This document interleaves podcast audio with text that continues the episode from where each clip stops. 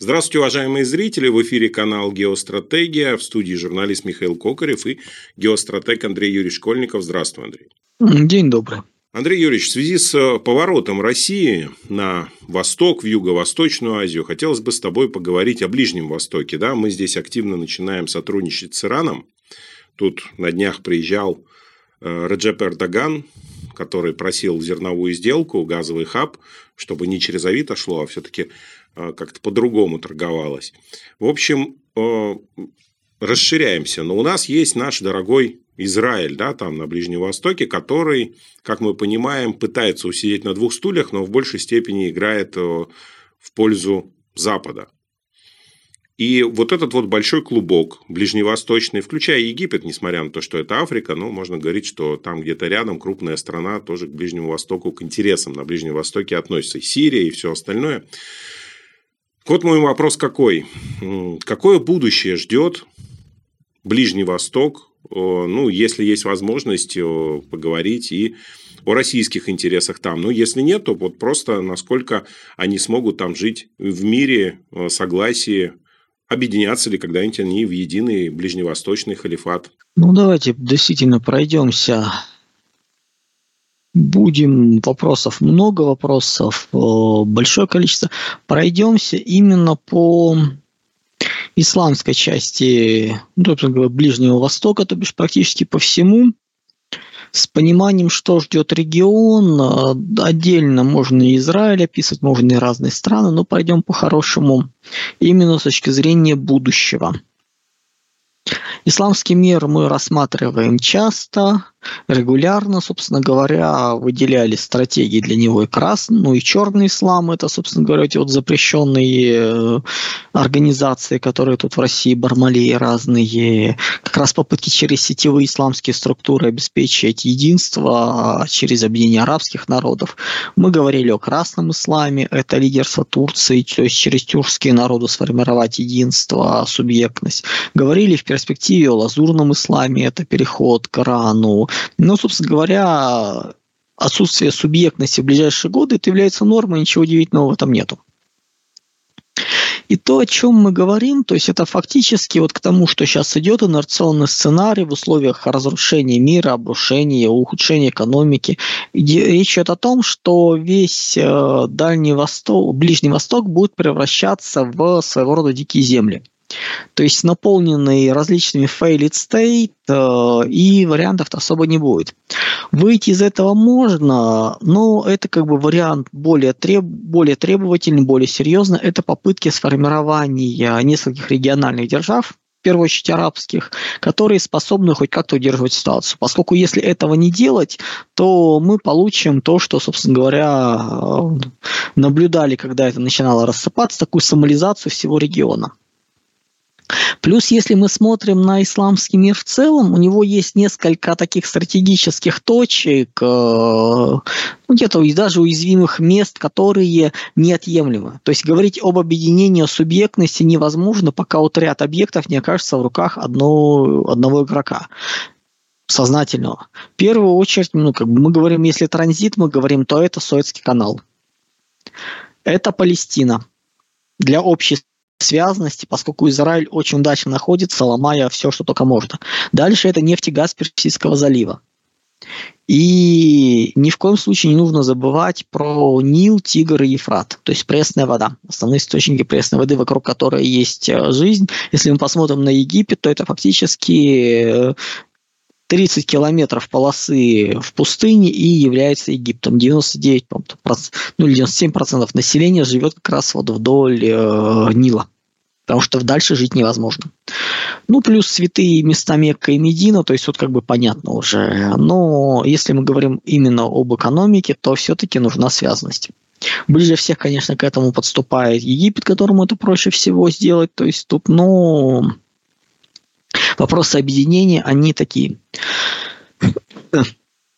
По поводу, откуда все это удовольствие появилось, ну, это классический принцип «разделяй властвуй».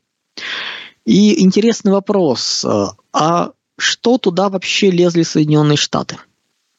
То есть, если мы посмотрим в момент окончания Холодной войны, посмотрим самые большие войны, конфликты, которые были в мире, с участием гегемона с его одобрением, это у нас Ирак, это у нас Афганистан, это Ливия и далее по списку, то есть плюс еще добавляем сюда множество арабских э, революций, цветных революций. То есть это, по сути, идет э, постоянная попытка как-то переформатировать регион. Поскольку нам это сейчас кажется удивительным, но лет 30 назад этот регион казался очень опасным. Именно с точки зрения глобализма. В свое время, в, после окончания Первой мировой войны, когда делили Османскую империю, это 22 год, э, то там, где начиналась нефть, богатство, стратегические интересы, там заканчивались э, границы больших стран значимых. То есть у нас на карте сейчас политической 20 э, арабских стран, ну это считая Западную Сахару и Палестину. И это все счастье между собой э, в разных отношениях находится. Да, есть единый арабский литературный язык, на котором написан Коран, то есть никуда вот этого, собственно говоря, ну как бы он, он единый. Если вы на базаре, на рынке будете говорить языком а, литературным арабским, вас, конечно, поймут, но это будет выглядеть смешно, поскольку обычные языки очень отличаются. Плюс нужно понимать, что тот же арабский мир, он неоднороден. То есть есть э, потомки оседлых народов, а, вроде египтян, или алавитов э, в Сирии, ну, то есть потомки финикийцев, э, а есть баду, бедуины, то есть до 50-60% разных стран это именно потомки бедуинов. Они уже столетиями в городах, но все равно остаются, помните, они рода, семьи, там, племени, как это все связано, там, и ведут э, свои, собственно говоря, родословной линии, то есть причем по всему арабскому миру. Где они остановились кочевать, там, собственно говоря, и живет. То есть одно и то же племя может жить и в Сирии, и в Палестине, и в Саудовской Аравии, и в Арабских Эмиратах. Мы это видим отдельные нации, они между собой общаются, то есть они, эта связанность остается. То есть тут тоже нужно понимать, что при желании, если бы в свое время а, Лоуренс Аравийский с компанией не разрушили ну, Османскую империю и не сформировали на ее основе, то есть как бы англичане с французами, несколько разных арабских стран, это было бы единое пространство, которое было бы очень серьезно, да, медленно развивалось, но, по крайней мере, с точки зрения силы потенциала, это был бы очень сильный игрок.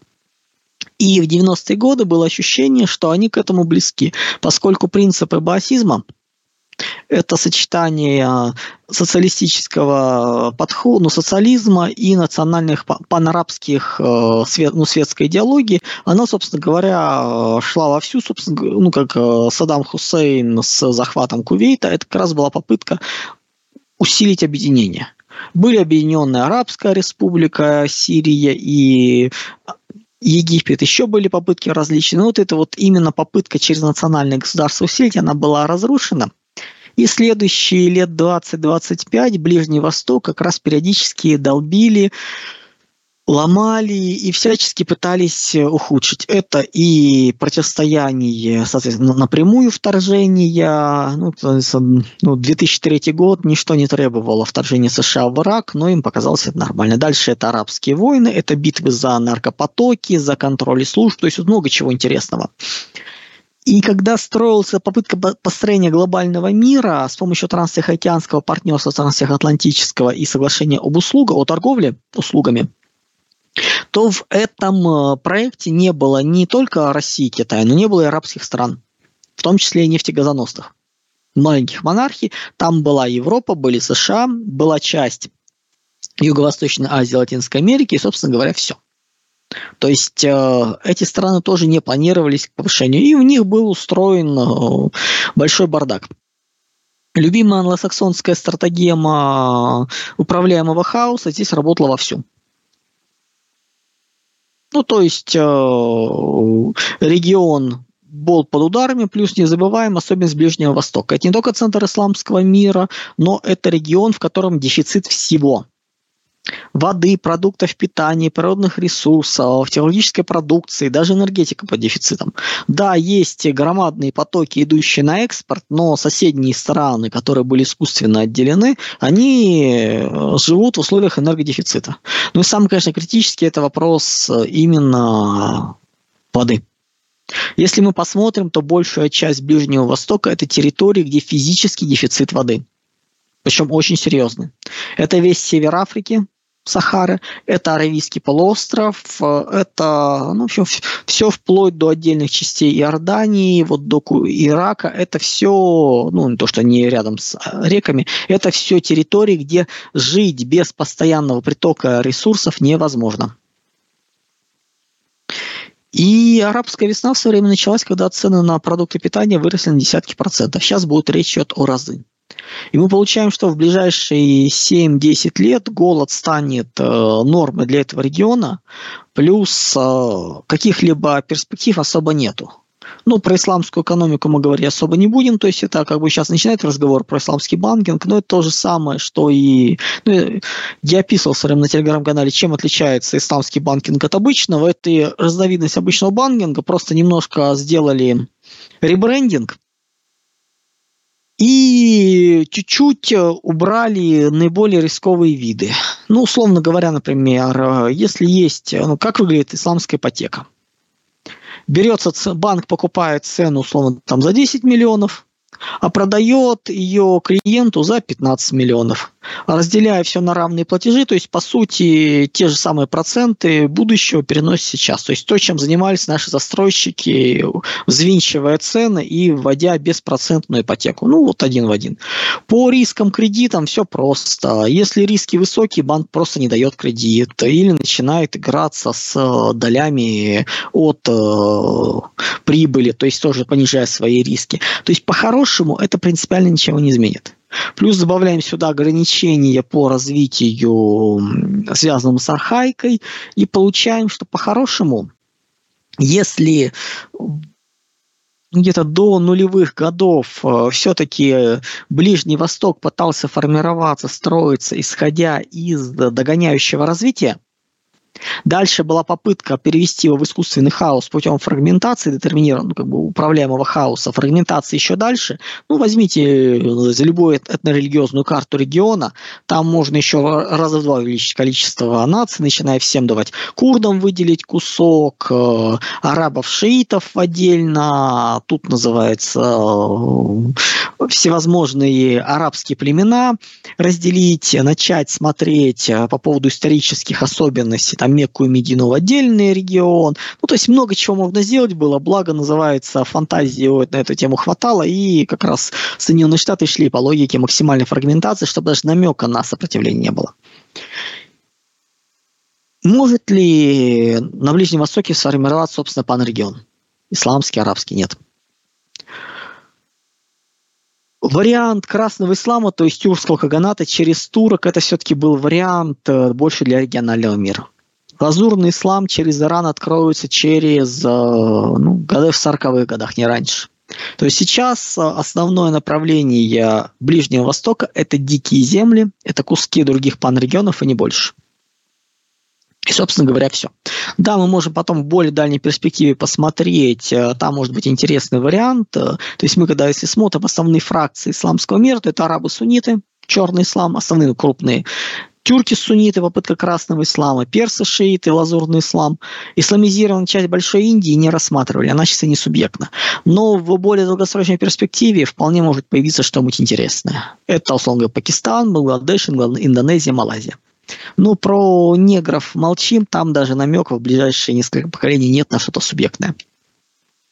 И мы получаем ситуацию, когда черный ислам заканчивается, турки не смогли ничего сделать, но у них ресурсов, возможностей просто не хватило, плюс допущены были очень серьезные стратегические ошибки игнорировались интересы тюркских народов и попытки, собственно говоря, влезть везде, где только можно, нарушая баланс и сверхавантюрную игру ведя. Ну, в общем, как бы, ну, особенно последние выходки Эрдогана, это такой классический восточный базар, где, получая минимальное преимущество здесь сейчас текущее, он пытался его тут же обменять на какие-то преференции выгоды, вот прямо здесь сейчас пока не исчезло.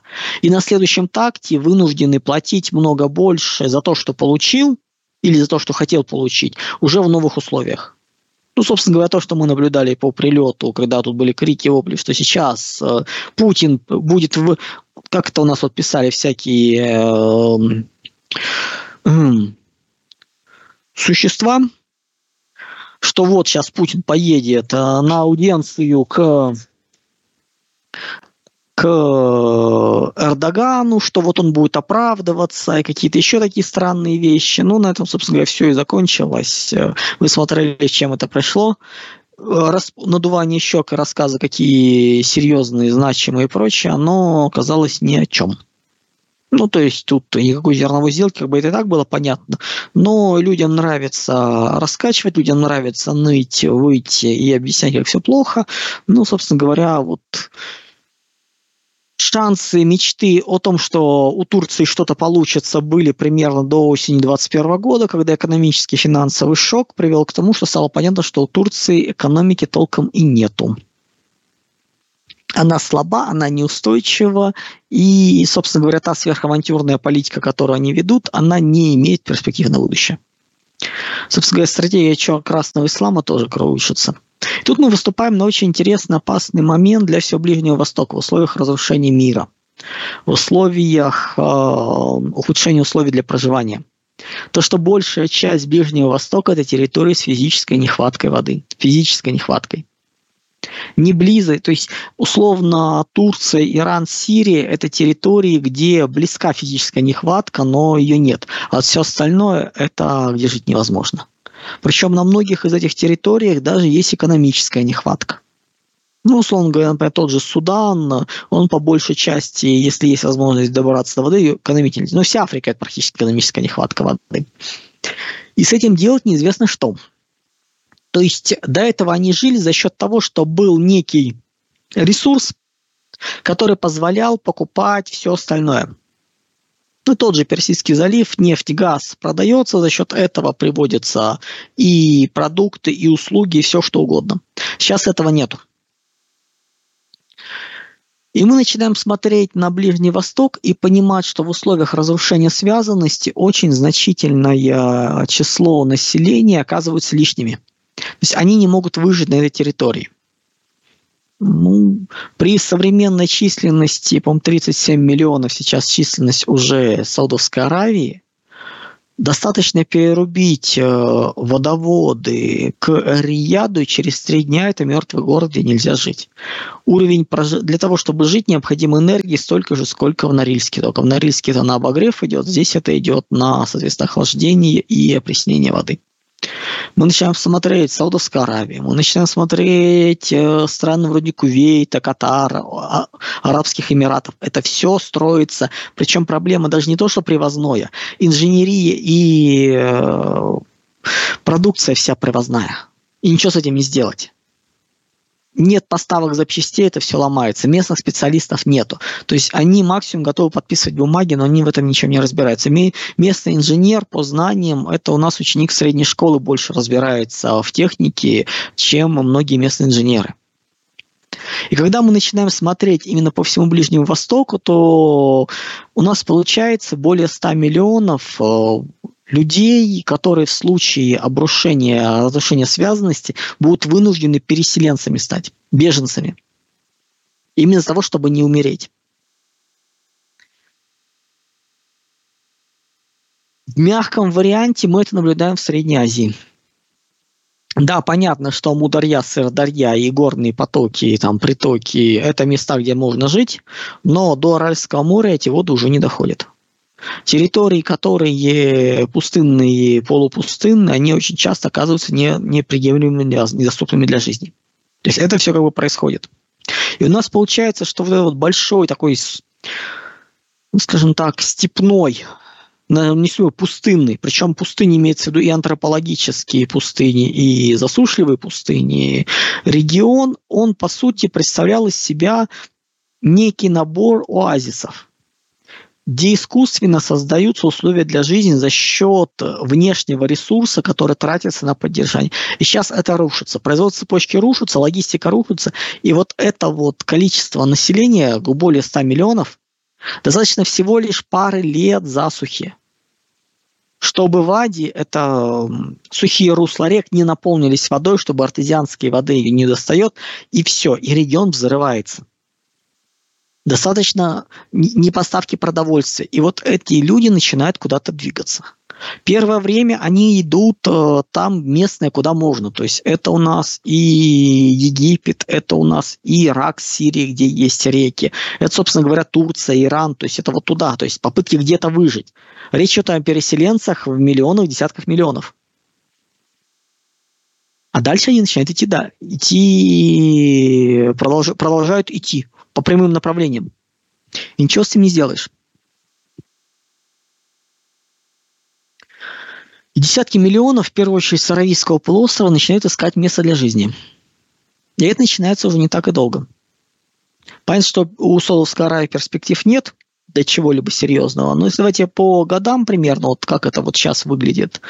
Где-то 24-27 год у нас, э, ну, для региона всего это, ну, взрыв Средняя Азия, Афганистан, то есть это мы не проско... вряд ли проскочим. То есть это очень удобное место для взрыва, не потому что выгодно, там интересно не удержать, а потому что сделать это и англосаксам, и туркам это подложить большую свинью России, Китаю и Ирану, и ресурсов, которые мы будем связаны в попытках это раз, разобрать, оно будет на порядок больше, чем они потратят на то, чтобы это сделать. То есть это очень выгодно. 24-30 год – это будет череда сплошных переворотов, исламских революций, интервенций, восстаний, то есть всевозможные утраты государственности. В основном, конечно, арабские страны.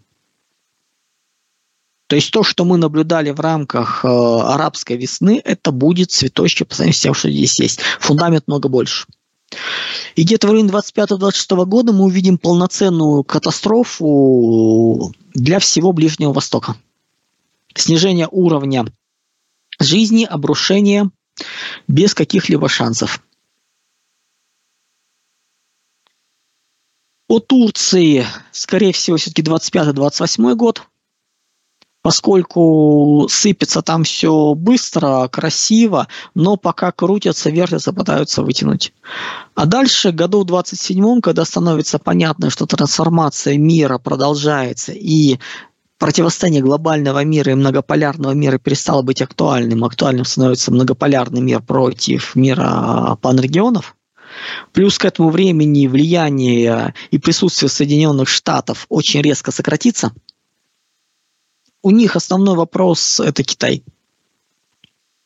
И все внимание будет туда – мы получаем, что для того, чтобы сдержать внутреннее напряжение, местным странам необходима канализация его беспорядков. В первую очередь речь идет о священных походах. А кто у нас главная цель, главный враг? Израиль, который мешает который замечательно объединяет, который является экзистенциальным врагом. Мы можем сколь угодно рассуждать. Проблема еще в том, что мы, когда смотрим на Ближний Восток, мы смотрим на него глазами евреев. У нас эксперты, по сути, поголовно, кто эксперт по Ближнему Востоку. Если это Запад, то это, как правило, светские арабы, которые абсолютно нерелигиозные и воспринимают все как архаику, или арабы-христиане вот арабы-сунниты воспринимаются как некое инфернальное зло. А давайте теперь попробуем просто посмотреть на ситуацию, происходящую вокруг Израиля, глазами арабов. Что есть? Последние полторы тысячи лет, даже больше, эта территория Палестины является арабской территорией. Ну, для понимания, это примерно столько же, сколько славянской государственности халифат. До этого несколько тысячелетий это был Ханан, западно-семитские племена, которыми являются в том числе арабы и евреи. Но евреи себя, не, хананцев не считают своими там, э, предками, соседями, братьями, а арабы – да. Вот эти вот местные народы, те же палестинцы, это, собственно говоря, э, потомки жителей Ханаана западно-семитские племена. Ерихон, которому, по-моему, 8 тысяч лет или 9 тысяч лет, то есть старейший город э, планеты, он как раз и был местным семитским городом. Поэтому арабы искренне считают, что они всегда в историческую эпоху жили на этой территории. Был краткий период, когда эта территория была под евреями. В их понимании не такой большой. Сколько у нас? 1700 год, это ориентировочно так условно датирует выход евреев из Египта. Ну, собственно говоря, ну, полторы тысячи, ну, полторы тысячи лет, грубо говоря, были евреи. Нет, побольше, побольше. Где-то в районе двух тысяч лет. А потом они и рассеялись. Кто-то ассимилировался, кто-то уехал. Остались единицы. Ну, ну, несколько процентов, ну, проценты остались, то есть не доминирующее число. Дальше эти разъехавшие потеряли культуру, потеряли язык, язык восстанавливался и много еще чего. И тут вдруг европейцы для того, чтобы извиниться, по сути, перед евреями за геноцид, за счет арабов отдают им территорию Палестины. Плюс отдают им одну третью по значимости святыню исламского мира, по сути. Иерусалим. Арабы воспринимают, что они жили на этой территории тысячелетия.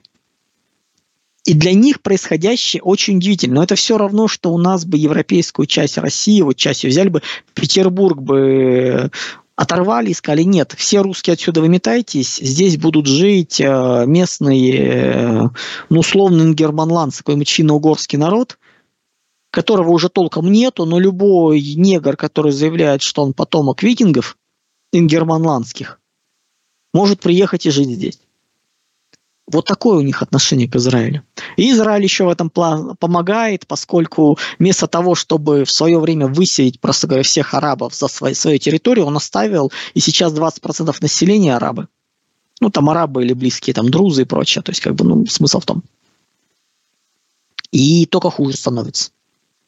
То есть ситуация уже на грани нерешаемой проблемы – который Израиль создал себе сам, на самом деле, если бы было разделение, проблем с разделением не было. Совсем недавно, вот до, по историческим моментам, э, немцы были выселены с территории Польши и Судетской области Чехии. Обмен населением произошел.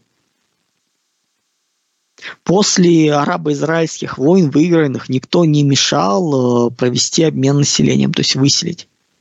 Да, это было бы испорченное, это было бы проблема крики-вопли на несколько десятилетий, но следующее поколение уже об этом забыло. А сейчас нет. А сейчас есть 20% от 9,5 миллионов населения арабов внутренних граждан, плюс еще миллионов 5 палестинцев. И это проблема. Плюс не забывайте, что арабские племена, ну, арабские народы – это племенная структура, это трайбализм. И там, где мы видим палестинцев, они видят э, какой-нибудь из племен, какого-нибудь Аниза там, или как-нибудь там, там куча этих, несколько десятков. В одном Ираке, по-моему, шесть десятков племен. Официально, ну, вот представители их живут. Они по всему Ближнему Востоку живут. И вот мы вот это вот все вот наблюдаем. И их отношение к Израилю соответствующее. Стоит только ослабнуть э, военные поддержки США и прикрытие, и пойдет волна. Причем волна пойдет не в том смысле, что войну объявят, а вот просто вот молодежь, это вот неадекватная, рванется. Плюс для местных э, уничтожение нескольких миллионов, десятков миллионов э, даже, даже так, об Израиль это допустимо, если будет достигнута цель. Следующий удар – это Эфиопия. Борьба за воду. Эфиопия строила, практически достроила громаднейшую плотину на Ниле. Ну, то, что в время Египет построил Суанскую плотину, то, что он там искренне считает, что он должен распоряжаться всеми водостоками Нила, это как бы отдельная история а из области психиатрии, называется, и мании величия. То есть, ну, как бы игнорируя всего и вся. Но, по-хорошему, эфиопы рисковали, рискуют очень. Но у них другого выхода нет. Им нужно решать вопрос энергетики. Кстати, вот периодически спрашивают, почему, например, я не очень там, не, не с сильным уважением говорю про Среднюю Азию, а с много больше, например, говорю про египтян или эфиопов. Ну, потому что, ребята, у меня профдеформация, я стратег, я смотрю будущее, я смотрю статусы будущего, претензии. И я вижу, с одной стороны, среднеазиатские республики, которые умудрились за 30 лет забыть все, что было 70 лет Советский Союз пытался сделать из них индустриально развитые э, народы, пытался что-то сотворить, они это сами забыли, причем кто быстрее забудет. А с другой стороны, я вижу египтян, или эфиопов, которые пытаются реализовывать серьезные проекты, которые вот в, в, с кучей внутренних проблем, но которые пытаются развиваться. Не допуская вот, вот просто вот вопреки всему, ну извините, как бы я понимаю, что у африканских этих народов перспективы есть, у этих именно африканских. У многих других даже намека на это нет. Конечно, отношения, извините, другое. Далее, что у нас из интересного?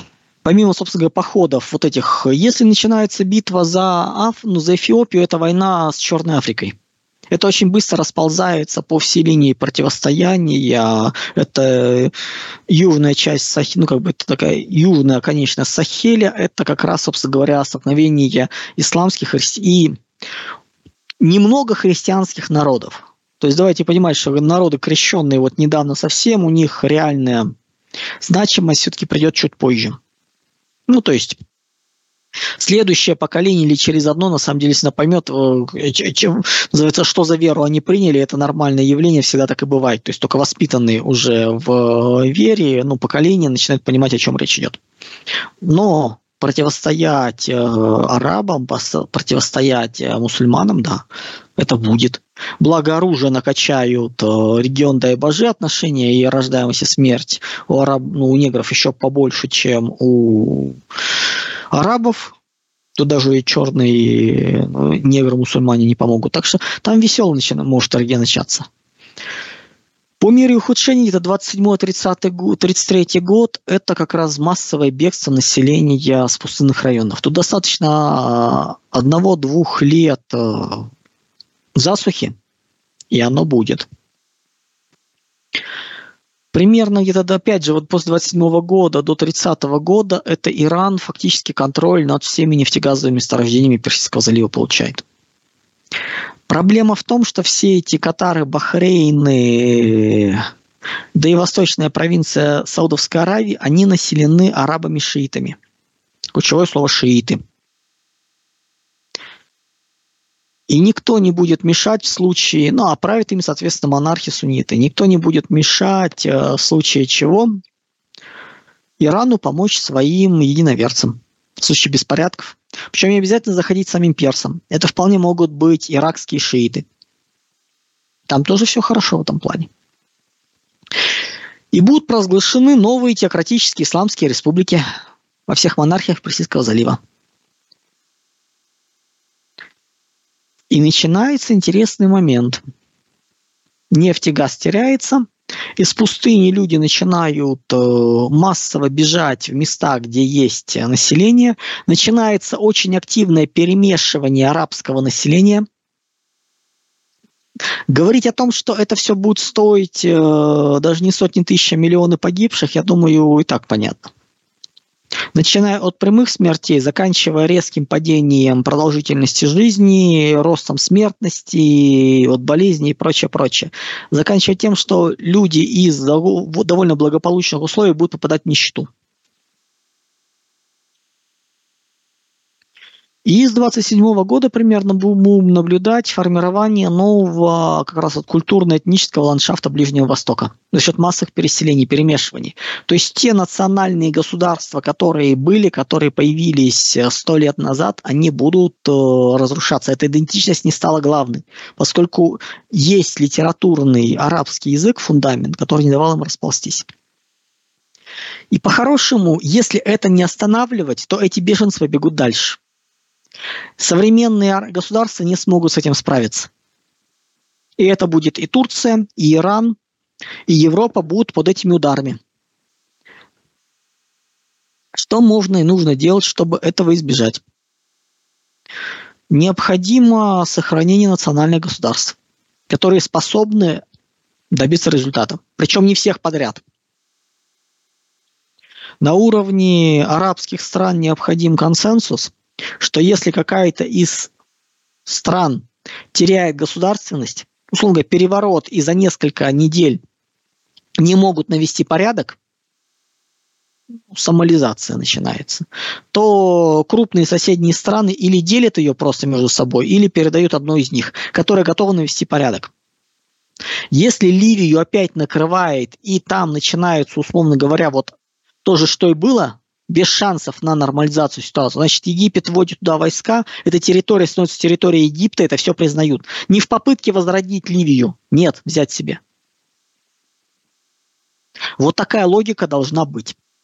И тогда мы к концу 30-х годов получим 5-7 э, арабских государств, удержание населения на своей территории, плюс, собственно говоря, кормить население те же за поставки зерна и прочее, лучше делать там, где они находятся, где они живут. Ну, то есть, это всяко проще и лучше, чем э, отлавливать их по всему миру. И у нас получается кандидаты на региональные страны, да, их уровень развития технологического, экономического ниже плинтуса, но, по крайней мере, это хотя бы что-то. Как в этих условиях сохраниться Израилю? Договориться с Россией, Ираном и Египтом, что его не трогают. Ну, понятно, через Россию, но для этого нужно что-то предложить. Что может России предложить Израиль за свое спасение? Ничего. Так тогда расплатиться за помощь? Иудейский проект. Банкирско-ростовсические семьи. Разговор с ними. Хотя бы положительный нейтралитет. И будем смотреть, что с этим всем делать. Пока намека на это нет. Ну, как говорится, сами себе виноваты. Вот такой вот чудный у нас получается сюжет для Ближнего Востока. То есть страна летит, вообще как регион летит в тартарары, Сдержать его можно только через сохранение сильных национальных государств на минимальном уровне, чтобы беженцы оставались там. Если этого не сделать, то будет взрыв, будет громадное пространство диких территорий и десятки миллионов, разбегающиеся в разные просто стороны. С общим числом за 100 миллионов. И которых неизвестно, что делать. Вот так вот чудно. Ну и, собственно говоря, мы понимаем, что вытащить, вы, выжить в таких условиях, ну, Израилю без наличия консенсуса будет очень сложно. Вот такой вот чудный регион. Ну, как всегда, Андрей Юрьевич, Восток дело тонкое, большое количество различных интересов с разных сторон, да, и э, что может привести к в, в определенных моментах. Это, вот. мы еще интерес, это мы еще интересы не перечисляли. Там у каждого свое, там это просто общая картинка трендов, которые видны. Понятно, что если в это дело влезть, можно чуть смягчить, но можно и ускорить процессы. Если, например, сейчас провоцировать противостояние в Черной Африке, то, что нас вот пытаются, оно через какое-то время перерастет в религиозное противостояние. Туда включатся арабы, поскольку количество пассионарной, энергичной молодежи там, в принципе, не, не, очень, не так, чтобы они пассионарны, но они все равно есть. Их надо куда-то утилизировать. И утилизировать их об Израиле или об Эфиопию, ну, это, по-моему, логичный момент, который в голове всех всплывет. Плюс захват жизненного пространства, плюс решение вопросов внутренней субъектности, связанности. А это вопрос Израиля, который просто вот посередине торчит, всем мешает. Это очень интересные моменты. Ну вот, Андрей Юрьевич, то есть получается, что нужно миру, да, скажем так, тому, который не хочет, тем странам, которые не хотят расшатывания Ближнего Востока, вот из тех сценариев, которые ты рассказал, причем это вот начнется, да, 25-26 год, это вот буквально ну, переворот, перевороты мы увидим, 24 год уже увидим раскачивание, поскольку достаточно, еще раз, перебоев с поставками продовольствия – а рынок дико спекулятивный, рынок очень управляемый. Весь рынок продовольствия – это, ну, в зависимости от волны цен, где-то это от полутора до двух триллионов, ну, где-то все-таки полтора-два триллиона долларов. Вот весь рынок продовольствия. при ВВП мировом 135-140 миллиардов, ой, триллионов, вот это всего проценты, потому что, ну, для понимания, но это очень чувствительно. Так, для понимания масштабов, объем рынка наркотиков порядка 700 миллиардов долларов. И рентабельность на этом рынке такая, что добрая часть суммы идет в прибыль, и, грубо говоря, значимая часть мировой торговли как раз проходит через это. Потому что ценится же не только объем, ценится и рентабельность. А продовольствие достаточно говорю, перебоев с продовольствием, немножко покачать внутриполитическую ситуацию и засуха. Все. Дальше начинаются проблемы технологические с разрушением и прочее, прочее. И что с этим делать? Во всем страшно даже думать. А масштаб я сказал, просто когда я пробежался по всем странам региона, примерно прикидывая, что там с засухой, что там с водой, с продуктами, и мы понимаем, что некоторый сбой, и это уже не вернуть. Плюс сейчас э, по многим местам идет э, несколько лет уже очень низкий уровень дождей, осадков. А это не заполнение э, водохранилищ. Спасибо большое, Андрей Юрьевич. Спасибо зрителям, что смотрели. Мне кажется, интересный выпуск получился, полный, насыщенный. Ну, правда, вот, наверное, интересы мы отложим, когда будем говорить об отдельных странах, да, для того, чтобы в общих чертах понять э, интересы каждой страны Ближнего Востока. Да. Спасибо большое, Андрей Юрьевич. До скорых встреч. Всего доброго, друзья.